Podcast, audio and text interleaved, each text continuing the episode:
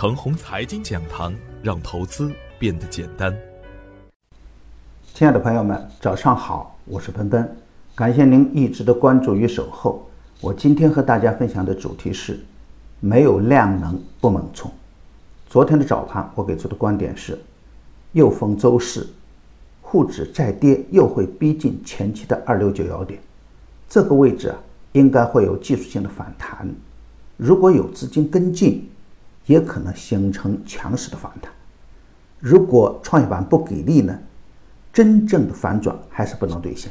总之啊，当前是进退两难的局面。一方面是大盘处于超跌的状态，下方的空间并不大；而另一方面呢，外围的金融环境并不支持大盘反转，短线的资金面也不支持大盘反转。所以啊。只能根据盘面的情况清仓做波段了。明确的信号还没有出来之前，不可以盲目的重仓接盘。不见兔子不撒鹰，方向不明的时候要确保资金安全。但是如果盘中创业板出现积极信号时呢，底部入场也要果断。昨天啊，我也特别点评了补短板的基建。咱们对基建的理解啊，不能只局限在钢铁、水泥。基建叠加高科技，更可以高看一眼。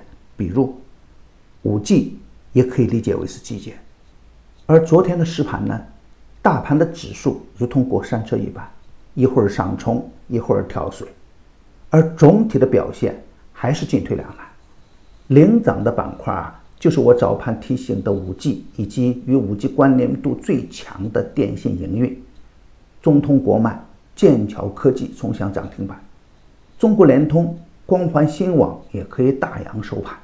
从消息面来看呢，央行有保期的动作，引导各银行不得通过同业往来账户向境外存放或拆放人民币资金，同时不得影响实体经济真实的跨境资金的收付需求。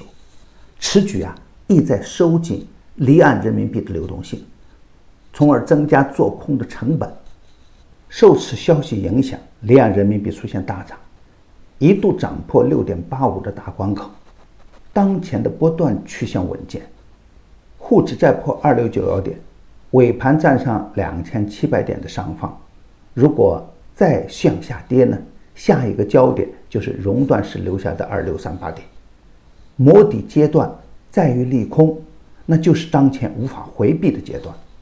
但是量能仍然不足。盘面的表现呢，还是冰火两重天。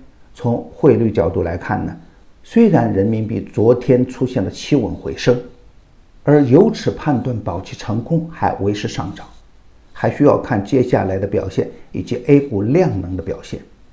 较为积极的信号是呢，应美方的邀请，中美将再次进行贸易磋商，打谈并举也是中美博弈今后的常态。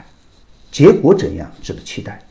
但不能盲目的乐观，操作的策略上呢，仍然支持先防风险，逢低低吸，量能不出来，还是不能太重仓位接盘。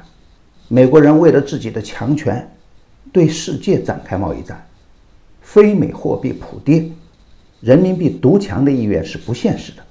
那大盘弱势呢，也是理所当然了。不过，就在股票市场哀鸿遍野的时候，商品市场反而进入了大牛阶段。前期的螺纹钢大牛的时候，钢铁走了一个强势的波段，华菱钢铁、八一钢铁都走得比较强悍。当下的焦炭呢，也进入了大牛阶段，而 A 股的反应还是很平淡。最主要的原因呢，还是弱势的行情下没有资金主动接盘。有一个细节啊，值得我们去关注：处于 ST 状态的安泰集团逆势打出四连板，种种迹象表明啊。强周期股的煤炭、钢铁、有色等板块也处于大底的阶段，可以在研究基本面的基础上高看一眼。特别是当板块出现个股联动的时候，可以大胆接盘。理由是，商品与股票同根同源，虽然可以有时间差，但差距不会太远。五 G 属于补短板的基建，优质的龙头股也是可以高看一眼。如果有超跌叠加业绩拐点，也是可以高看一眼的。方向明确以后啊，精选股票做波段。牛三选牛股啊，已经推出十二期，第十二期的牛股依然表现稳健。